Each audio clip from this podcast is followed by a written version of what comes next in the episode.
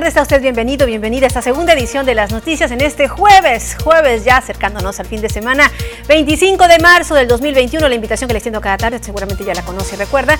Y bueno, es para que se quede conmigo durante estos próximos 60 minutos de información, de noticias, siempre aderezado con sus valiosos comentarios, sugerencias y denuncias públicas. Rápidamente le proporciono las formas de mantener esta comunicación, esta retroalimentación valiosísima para este medio.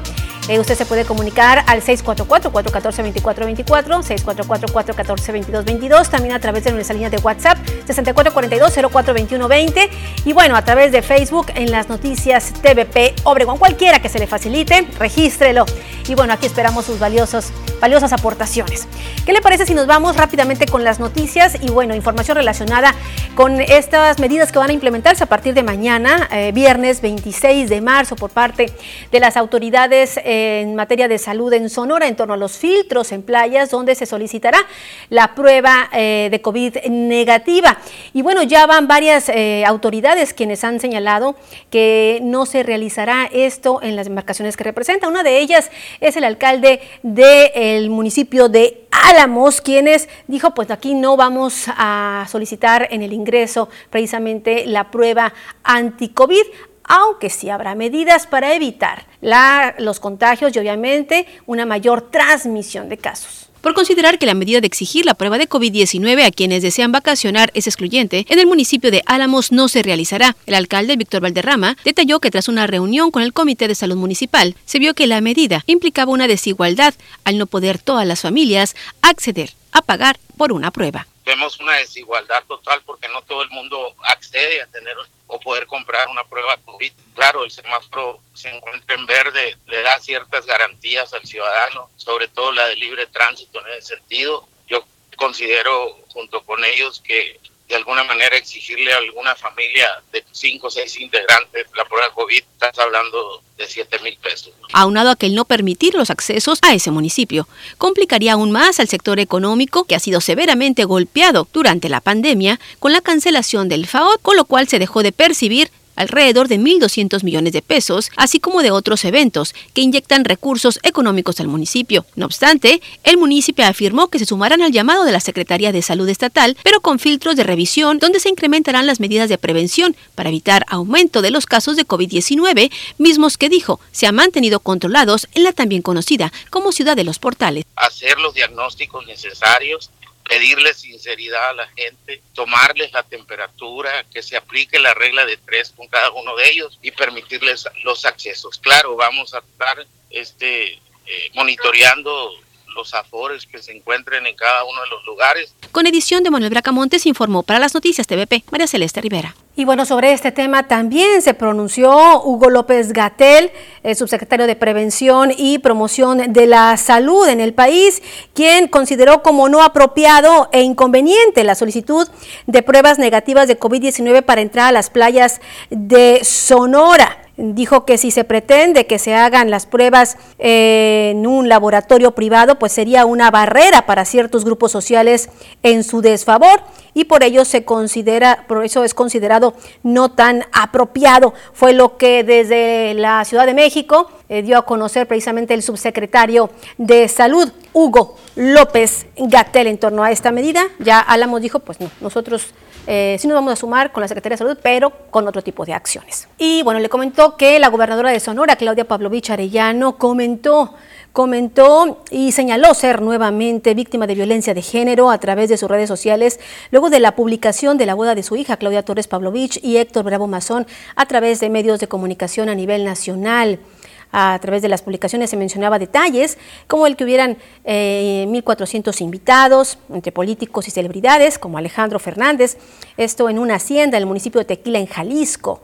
En medio de una posible tercera ola de contagios de COVID-19, la falta de uso de cubrebocas en las imágenes difundidas y el aumento en las restricciones para ingresar a los diferentes destinos turísticos en Sonora con la prueba negativa de COVID, con no más de 72 horas de haberse realizado.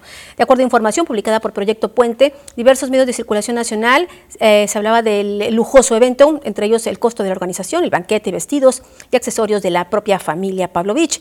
Reportaron que entre los invitados se eh, perfilaron los expresidentes de México, Enrique Peña Nieto, Carlos Salinas de Gortari, así como el senador Miguel Ángel Osorio Chong, el secretario, exsecretario de Relaciones Exteriores, Luis Videgaray, lo cual fue desmentido por fuentes desde Palacio de Gobierno de Sonora, a dicho medio informativo. Textualmente, la eh, mandataria sonorense, a través de un comunicado, dijo hoy, una vez más, casualmente en medio de un proceso electoral y justo un día después de que firmamos a nivel nacional el Pacto para la Democracia, donde nos comprometemos a promover campañas electorales limpias, de altura y de respeto. Soy sujeta de esa misma violencia que, basada en medidas, en medias verdades y medias y mentiras completas, como suele ser la violencia de género, pretende dañarme en lo personal y en lo profesional, pero esta vez, señaló, fueron más allá y no solo me dañan a mí, sino a los más preciados, sino también a su familia, a sus hijos, es lo que señalaba el comunicado de la gobernadora sonorense. Un tema polémico. Y bueno, a un año, a un año de cumplirse ya este, el inicio de la pandemia aquí en Cajeme, de haber llegado el primer caso de COVID aquí a Cajeme, Luis Gerardo Valle, quien es integrante de Jóvenes Canacintra, destacó la necesidad de cumplir con los protocolos sanitarios que dijo, pues se han relajado luego del anuncio del semáforo verde y bueno, se ocupa precisamente retomarlos a fin de no volver a un semáforo amarillo o incluso rojo, esto después de Semana Santa. Mencionó que la pandemia de COVID-19 no se acabará por el proceso de vacunación, sino con el cumplimiento de los protocolos sanitarios, por lo que llamó a hacer una alianza entre comercios, gobierno, sociedad e industria a fin de detener esta pandemia y llegar a un final del 2021 sin tener que lamentar más muertes, dijo, innecesarias. Escuchamos parte de lo que comentó el joven industrial.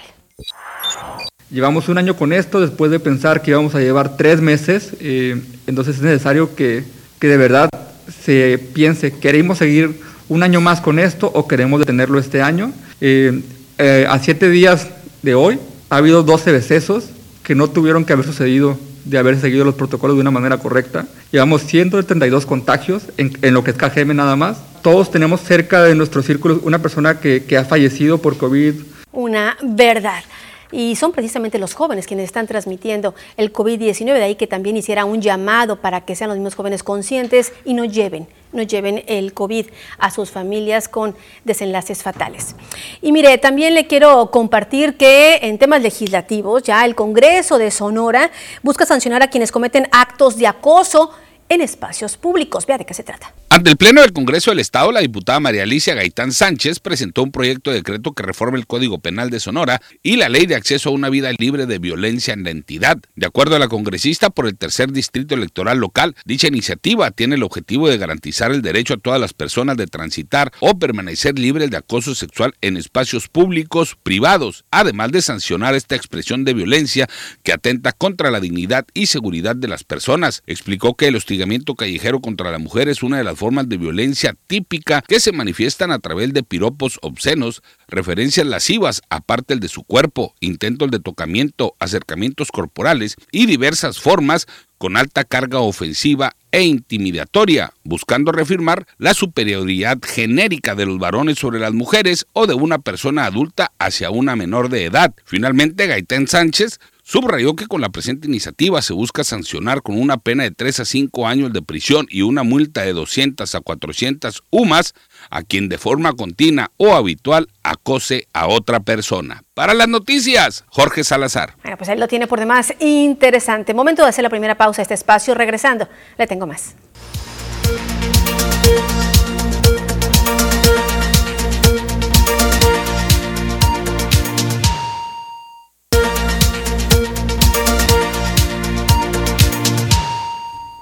Vaya tomando sus precauciones y bueno, si usted ya está haciendo planes, es importante que escuche a Diana Zambrano con el pronóstico del tiempo.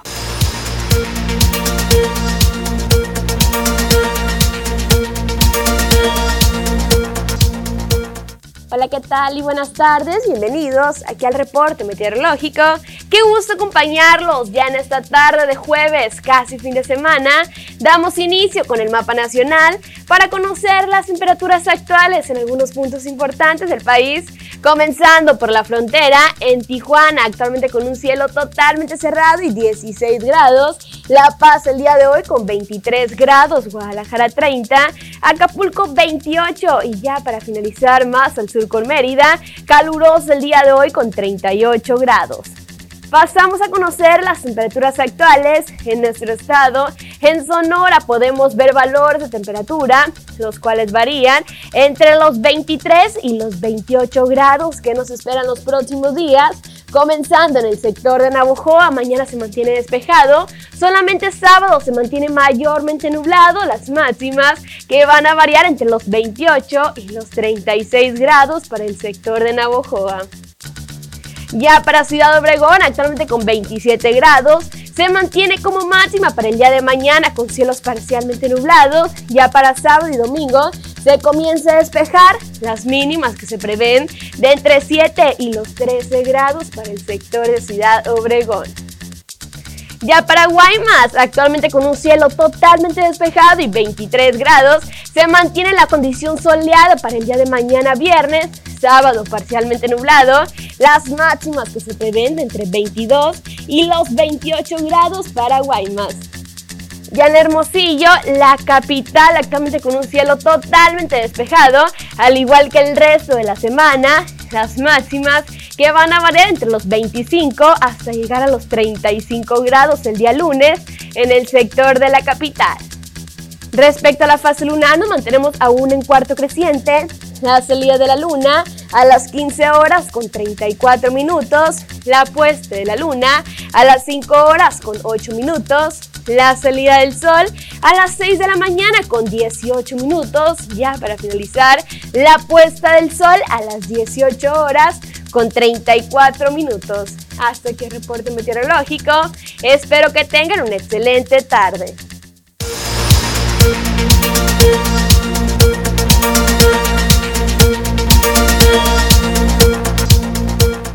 Hola, ¿qué tal? Y mire, en esta ocasión vamos a tener nuestro enlace con nuestro compañero Jorge Salazar, como cada tarde, que nos trae pues un interesante tema. Muy buenas tardes, compañero. Televidentes, tengan ustedes una extraordinaria tarde de jueves, ya casi entrando al fin de semana y bueno, en esta ocasión vamos a hablar de la postura de la Confederación Nacional de Trabajadores de México la CTM respecto al proceso de vacunación que está realizando a lo largo y ancho de la geografía nacional respecto al COVID-19 y es que consideran que este sistema de vacunación implementado por el gobierno federal se ha ido pervirtiendo y se ha ido mezclando con cuestiones electorales partidistas esta información fue dada a conocer por el líder sistemista Javier Villarreal Gámez, quien también lamentó la forma como la federación ha manejado el tema de la inmunización, debido a que las cantidades adquiridas eh, por el gobierno únicamente eh, alcanzan para eh, inmunizar al 1% tanto de la población nacional como aquí en el estado de Sonora. El líder de los trabajadores aquí en la entidad destacó la importancia también de agilizar este proceso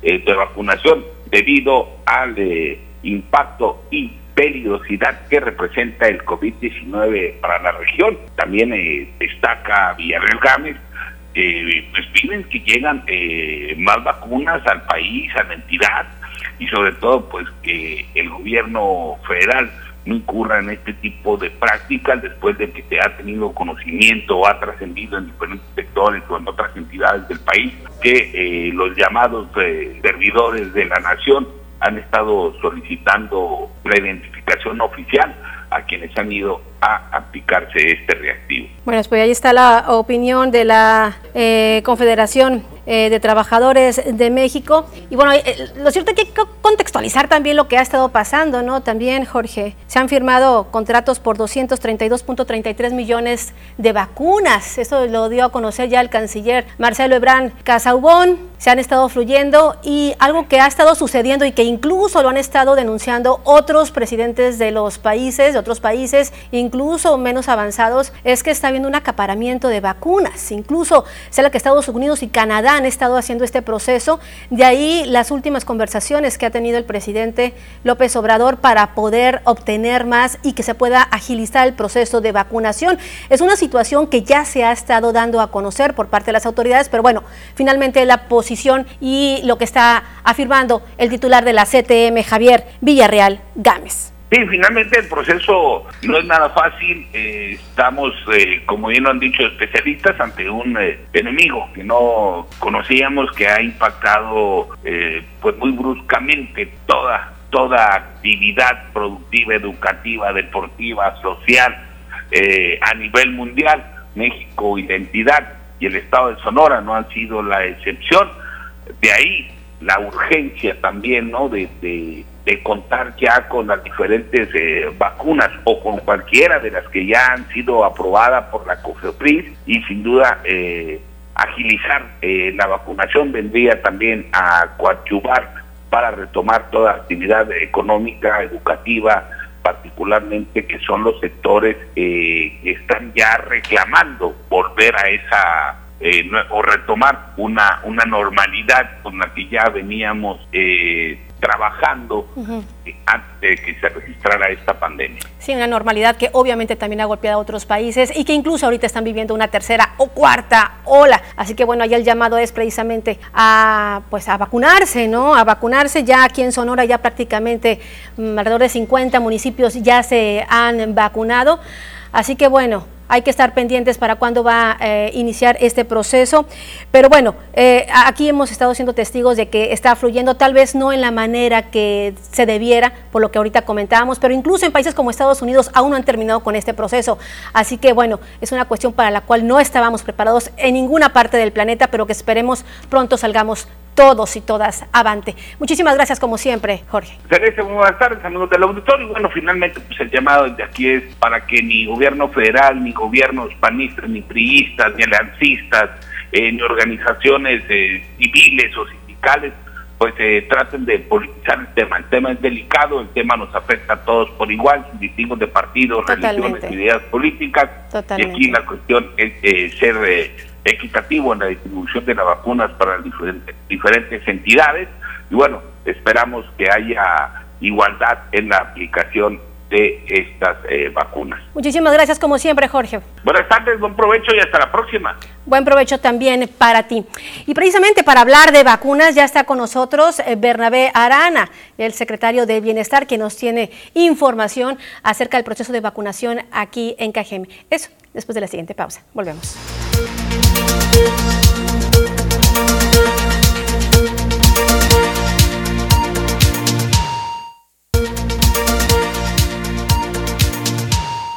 Bueno, para todas las personas que nos han estado hablando, comunicando cuándo va a iniciar la vacunación anticovid aquí en el municipio de Cajeme, bueno, ya está con nosotros Bernabé Arana, secretario del Bienestar en Cajeme, eh, Vacum y San Ignacio Río Muerto. Muy buenas tardes. Buenas tardes, un gusto estar con ustedes. Gracias, Bernabé. A ver, coméntanos, ¿cuándo inicia finalmente la vacunación? Iniciamos el sábado eh, con la vacuna de Pfizer. Muy bien.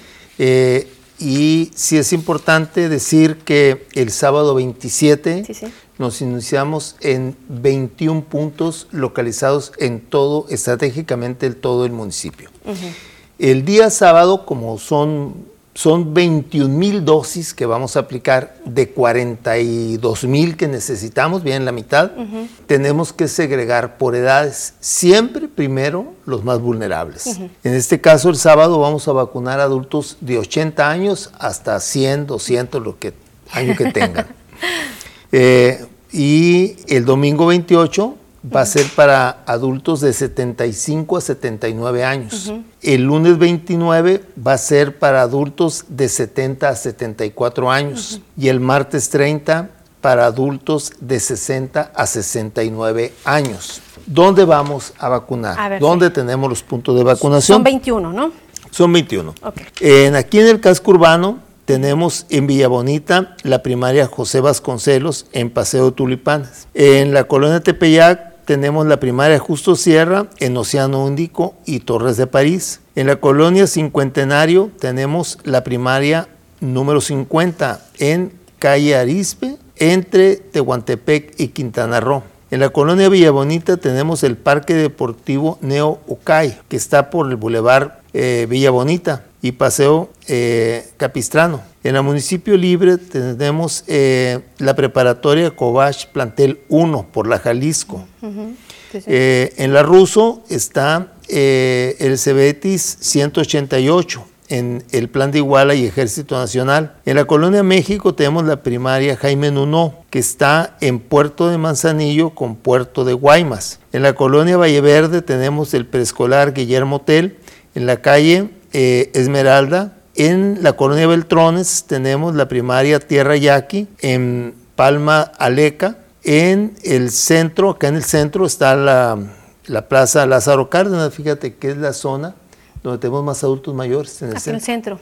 Sí, y Plan Oriente, ¿no? Claro. Y eh, tenemos eh, la colonia, en la colonia Monte Carlo, tenemos eh, la Palapa del distrito de Riego y en la Quinta Díaz la Luis Encinas, ¿no? Elegido en la zona rural está elegido Cuauhtémoc, el campo 5, en la primaria 18 de marzo, en Cocorit la primaria Clotilde Flores, en Esperanza la primaria Rufo Vitela, en Marte Regómez, el Cebeta 38, uno de los más antiguos de aquí. Eh, en Pueblo Yaqui, eh, el Cobach del plantel Pueblo Yaqui. En Quechehueca, la Escuela Lázaro Cárdenas, donde yo estudié. Y en Buenavista, la primaria Niños Héroes. Y en el ejido Francisco Villa, la primaria Benito Juárez. Esos son los puntos. ¿Cuántos días ustedes proyectan que dure este proceso aquí en Cajeme? Aquí están. Eh, va a durar de sábado 27 a martes 30. Este número de población corresponde a una estadística mundial que ya está aprobada. Eh, de los, nosotros manejamos tres eh, patrones. El propio de bienestar, el, el, que tiene el INEGI y el otro no recuerdo. Hacemos una media para ver el número de personas.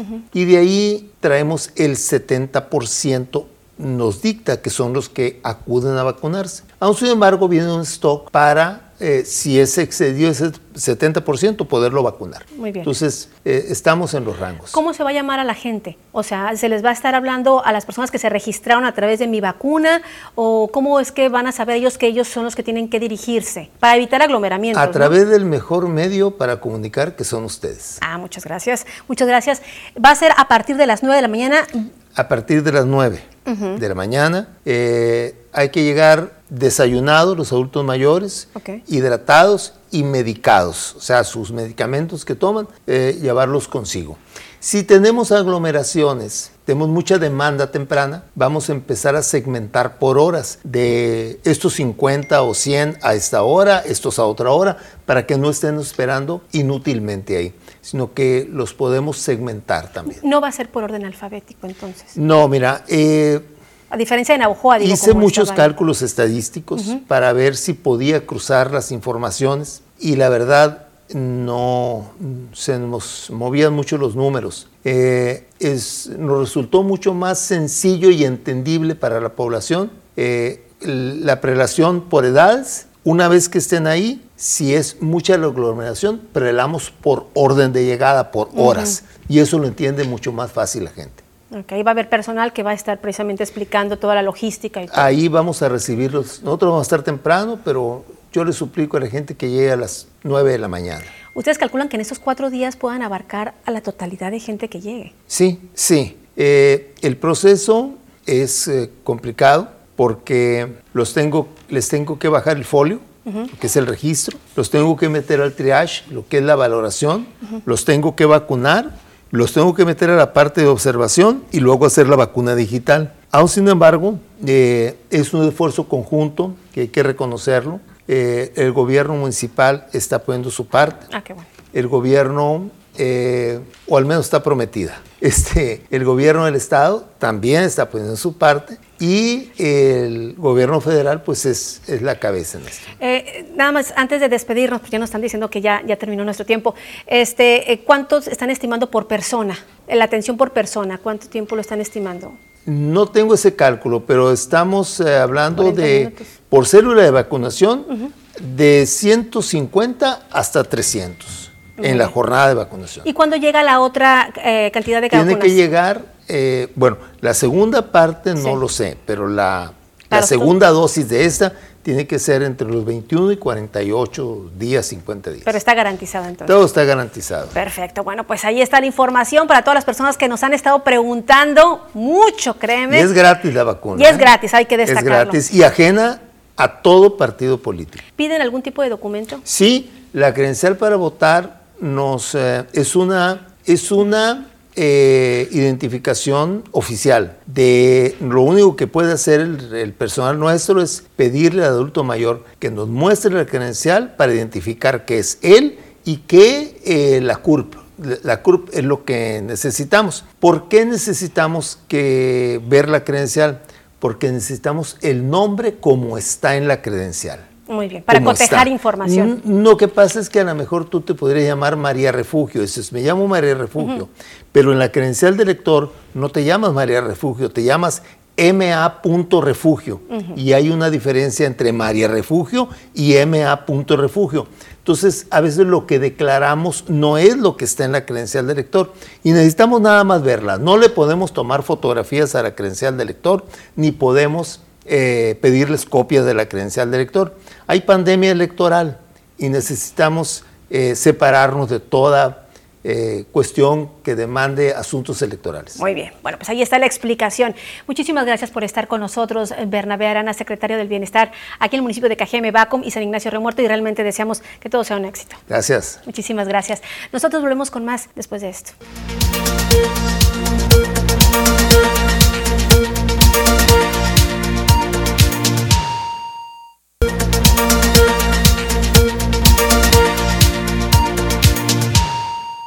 Continuamos con más información y bueno, noticias que tienen que ver con las obras y presenta SEDATU proyectos de remodelación del TOC para convertirlo en una escuelita de béisbol. La Secretaría de Desarrollo Agrario, Territorial y Urbano, SEDATU, presentó de forma virtual el proyecto de remodelación del Estadio Tomás Oros Gaitán como Escuela Nacional de Béisbol. Ahí se informó que el fallo de la licitación se informará este viernes 26 de marzo, por lo que se podría arrancar con la obra entre los días 27 y 29 de este mes, con un plazo de 180 días para la ejecución de la misma. El propósito es que la escuela esté terminada para el mes de agosto con el fin de que inicie actividades en el siguiente ciclo escolar, donde asistirán inscritos 200 alumnos en la primera generación, mismos que contarán con una beca completa, disponibilidad de dormitorios y comedores con modalidad de enseñanza 24/7, impulsando el talento natural para desarrollar beisbolistas de alto desempeño en un esquema de escuela de nivel medio superior con salida de técnico en educación física, en entrenamiento, especializada en béisbol, de tal manera que si no llegan a grandes ligas, tengan una carrera profesional que los ampare, señalaron los proyectistas de Sedatu. El proyecto incluye, además del tema de la infraestructura deportiva, la construcción de un centro de convenciones, un centro de desarrollo para mejorar el entorno y las posibilidades de convivencia de la comunidad y el mejoramiento de las vialidades aledañas al TOC. Antes de concluir la reunión virtual, los funcionarios federales solicitaron al gobierno municipal el apoyo para disponer de las facilidades para el arranque y continuidad de la obra, así como contar con las medidas de seguridad necesarias con el fin de evitar riesgos para trabajadores, peatones y automovilistas que tengan necesidad de circular cerca del perímetro de la construcción. Con imágenes y edición de Jesús Gastelum, para las noticias, Joaquín Galás. Bueno, pues ahí lo tiene, avanza este proyecto. Y mire, le comento que vecinos de la colonia Cedros 2, aquí de Ciudad Obregón, vivieron horas de angustia desde la tarde de ayer y durante la mañana de hoy jueves, cuando el canal de riego que corre paralelo a la calle 200, seguramente usted ya lo ubica, se desbordó y comenzó a llenar con agua el espacio que hay entre las bardas perimetrales y el propio canal. Vecinos manifestaron que esta es la primera vez que se dan cuenta de esta situación, sin embargo, advirtieron que hace falta una respuesta más rápida por parte de las autoridades en este tipo de casos, ya que se está desperdiciando agua. Estamos hablando de agua limpia y a la vez, pues también dañando el patrimonio de quienes ahí viven, humedeciendo las paredes. Trabajadores en el sitio informaron que el canal está parcialmente entubado y cerca de las compuertas suelen generarse taponamientos por la misma basura que se arroja por parte de los ciudadanos es maleza y tierra que también se acumula. Durante el día eh, estuvo trabajando un trascabo en la conformación de los costados del canal, ya que la colonia pues, se encuentra cerca de medio metro por debajo del nivel del cauce de agua. Así que bueno, con vaya noticia es que amanecieron los vecinos de este lugar. Este, esperemos que pronto esto pueda resolverse. Y en otra información le comento que la Red Feminista Sonorense dio un ultimátum a la Secretaría de Gobernación en el país, esto para la declaratoria de la alerta de violencia de género. La Red Feminista Sonorense dio un ultimátum a la Secretaría de Gobernación como la autoridad responsable en el país para atender y declarar o no la alerta de violencia de género para las mujeres en Sonora, resolución que señalaron se ha postergado desde el mes de septiembre ante la demanda solicitada por tercera vez consecutiva del mecanismo en la entidad. En rueda de prensa virtual, las activistas afirmaron que el dolor y el el horror crece en Cajeme, pues solo durante el presente mes de marzo se han registrado 12 mujeres asesinadas, mientras la autoridad dilata cada vez más, pretendiendo subestimar la realidad. Como muestra de la urgente necesidad de la declaratoria de la alerta de violencia de género contra las mujeres, refirieron el reciente feminicidio de Karina Alejandra el pasado 22 de marzo, quien a más de un año de enfrentar un intento de feminicidio por parte de su expareja, donde la autoridad tuvo la carpeta de investigación integrada para actuar en consecuencia y prevenir su muerte. La joven fue brutalmente asesinada al interior de su propio domicilio esta semana, agresión que alcanzó a otra mujer que se encuentra grave.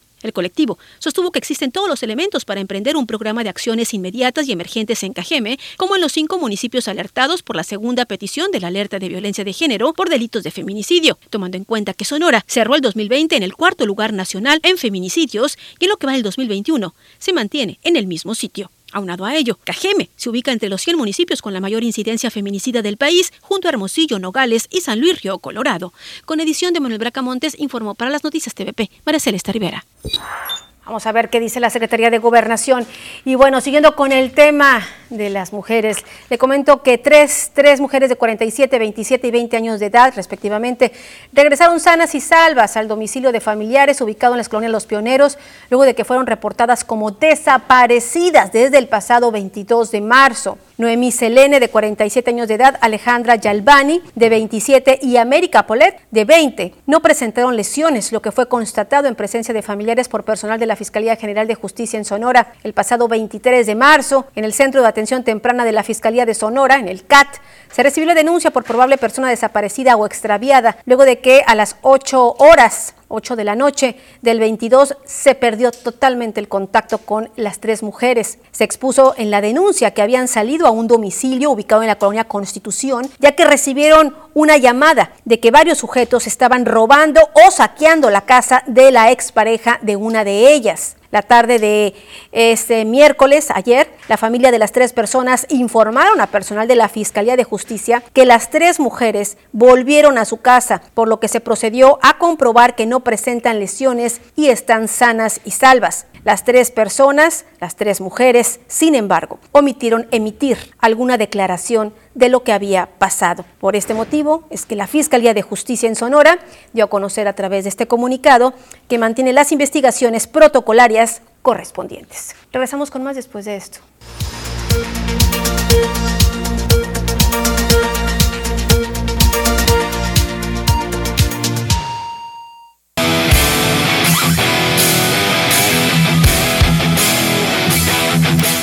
¿Qué tal amigos de las noticias? Bienvenidos a la información deportiva el día de hoy. El lanzador colombiano Julio Terán aseguró un puesto en el roster regular de los Tigres de Detroit, mientras que otros peloteros latinoamericanos sin contratos garantizados aguardan por la decisión de sus respectivas organizaciones a días del inicio de la campaña regular 2021 de las grandes ligas. AJ Hinch, el manager de los Tigres de Detroit, informó el miércoles a Terán que fue agregado al roster de 40 para evitar que se convierta en agente libre. El colombiano de 30 años tenía una cláusula de escape que se activó el lunes el contrato de ligas menores que firmó con los Tigres de Detroit el 19 de febrero. Julio Terán posee un promedio de carreras limpias admitidas de 3.81 en 10 temporadas. En las mayores, solo ha permitido una carrera y ha ponchado a 15 bateadores en 11 entradas, en 4 apariciones, 2 salidas durante la primavera. La temporada de las grandes ligas arrancará el jueves 1 de abril con 15 encuentros, incluyendo el partido del campeón defensor de la Serie Mundial 2020 Dodgers de Los Ángeles ante los Rockies de Colorado. Además de tener algunos encuentros amistosos, a la selección mexicana se le presenta un calendario de locura a mediados de año y de esta forma compensar la poca actividad que tuvo durante el 2021. Primero enfrentará el Final Four. El 4 de junio se medirá Costa Rica en las semifinales y jugará la final o el partido por el tercer puesto el 7 del mismo mes. Después la Copa Oro que arrancará el 10 de julio y tendrá su final el 1 de agosto. Regresarán también los partidos moleros en Estados Unidos y se espera que sea con público. Es tan solo una parte del verano de locura que tendrá la selección mexicana sin olvidar que en este mismo año, para septiembre y noviembre, arranca la eliminatoria mundialista. América estaría pidiendo una millonada por Sebastián Córdoba, jugador que inició su carrera deportiva con los Rayos del Necaxa en el torneo de Apertura 2018. Córdoba llegó a las Águilas en el torneo de Clausura 2019 y su buen fútbol le ha permitido ser uno de los jugadores más regulares en la actual campaña, con un total de 10 partidos disputados de los 12 que se han jugado y el torneo anterior disputó los 17 duelos de la temporada regular. Medios de comunicación españoles dieron a conocer que Córdoba está tasada en 15 millones de dólares. Uno de los clubes que ha preguntado por el jugador es el Betis, que ha sido un comprador frecuente de América. Recientemente adquirió los servicios de Guido Rodríguez y Diego Laines. América tiene en Sebastián Córdoba a una joya que podría vender en cualquier momento. Jaime Lozano, técnico del Tri, cree que fue la afición del América y la del Atlas la que abuchó a JJ Macías cuando salió del campo en el juego del preolímpico. Yo pensaría que es afición o del América o del Atlas, ¿no? No entiendo cómo van a, abuchar a un jugador de la selección nacional que, está participando para, su selección. Pero bueno, eh, ni siquiera creo que sea comprensible, pero, pero fue así. Y, bueno, eso también me llena de alegría que, que se quede que el público se quede con nosotros, que nos apoye, que nos aliente, que nos empuje a dar lo mejor de nosotros y que nos exija, obviamente, pero, pero eso le quiero agradecer también al público. Y lo de Macías, eh, al final, eh, en el momento que haga un gol, creo que nuevamente todo el mundo estará muy contento. El regreso de Andy Ruiz a los ensogados tendrá que esperar una semana más de lo esperado, ya que fuentes han revelado que no será el 24 de abril como originalmente se había puesto sobre la mesa, sino el primero de mayo en un evento de pago por ver Premier Boxing Champions. Como rival se mantiene el contendiente de sangre mexicana Chris Arriola. La sede del encuentro entre el ex campeón Ruiz y el contendiente será en Carson, California, en espera de poder convocar y en él, ya que ha tenido actividad el ex seleccionado mexicano del boxeo. Con este cambio, es probable que también cambie la fecha de regreso de Luis Neri, que estaba pautado en teoría para el primero de mayo en contra de Brandon Figueroa. La pelea de Andy Ruiz ante Arreola será la primera del Destroyer con el reconocido entrenador mexicano Eddie Reynoso en la esquina y también la primera desde la derrota por decisión unánime que sufrió en contra de Anthony Joshua en diciembre del 2019 en una esperada revancha que se realizó en Diriyah, Arabia Saudita, lo cual provocó el rompimiento con el entrenador Manny Robles.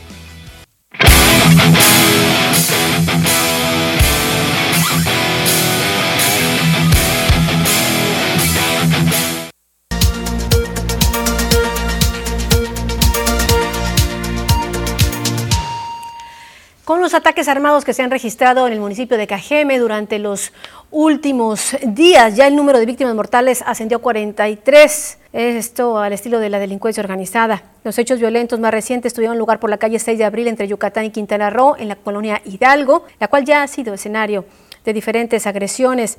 En dicho sector fue atacada la víctima número 168 del 2021, de acuerdo a medios especializados en la cobertura de la fuente policíaca. La persona atacada respondía al nombre de Guillermo, también conocido como el Memo, así se le conocía. Elementos de las diferentes corporaciones arribaron al sitio para resguardar la escena del crimen y dar inicio con las indagatorias. El cuerpo fue retirado hacia Semefo. Eh, y bueno, hay que destacar que en lo que va del mes de marzo, entre el total de víctimas de la ola de violencia que se registra en la región, 12 mujeres han perdido la vida. Y bueno, ayer, ayer 24 de marzo fue el Día Internacional de la Lucha contra la Tuberculosis, una enfermedad endémica antigua y que continúa presente. Sonora forma parte de los 10 estados de la República Mexicana con mayores casos de tuberculosis y dentro de la jurisdicción sanitaria número 4 son Cajeme y Guaymas quienes mayores casos registran con 126 enfermos solo durante este año, informó el doctor Antonio Olvides Labrado. Este pasado 24 de marzo se conmemoró el Día Internacional de la Lucha contra esta enfermedad infecciosa que se transmite por una bacteria y afecta principalmente a los pulmones de las personas y se transmite a través de las partículas que salen expulsadas del cuerpo al toser, hablar, cantar y estornudar, pudiendo afectar principalmente a quienes tienen su sistema inmunológico deprimido. Cualquier persona con una tos de más de dos semanas de evolución y que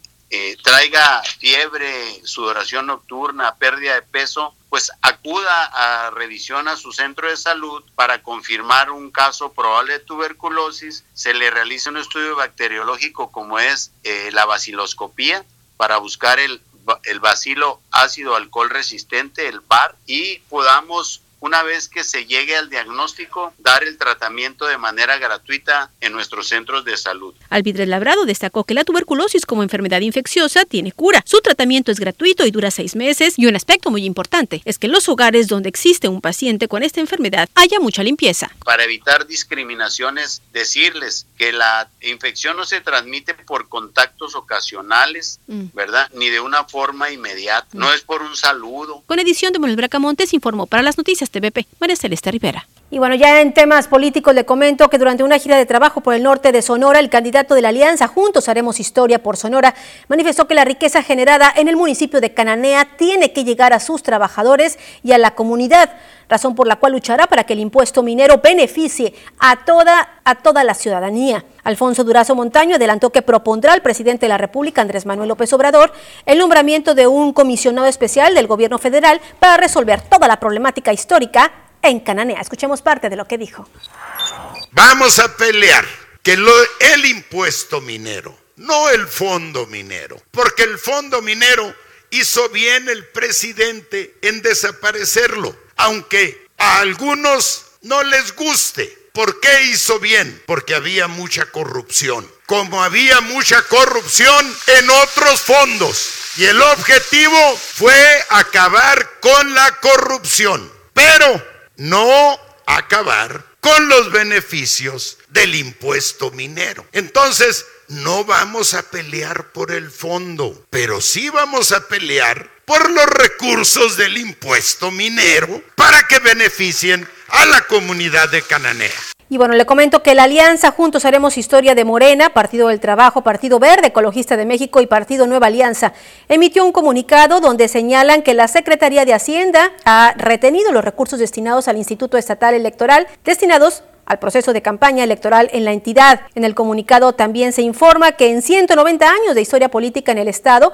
no se había tenido un precedente así, pues a poco más de 15 días de arrancar el proceso no se han destinado los recursos al árbitro electoral para su entrega respectiva a los partidos. De ahí que exigieron de forma inmediata y sin mediar obstáculo alguno se haga entrega del recurso al Instituto Estatal Electoral de Sonora para que éste a su vez haga llegar los dineros a los partidos, mismo que debió haberse entregado en dos presentaciones a principios de año. Y bueno, otra información, Alfredo Ruiz Pérez, miembro del Consejo Coordinador del Partido del Trabajo en Cajeme, dio a conocer en exclusiva para las noticias que será el actual diputado y expugilista, exboxeador Orlando Siri Salido quien encabezará la candidatura a la alcaldía de Cajeme luego del 4 de abril cuando se registre.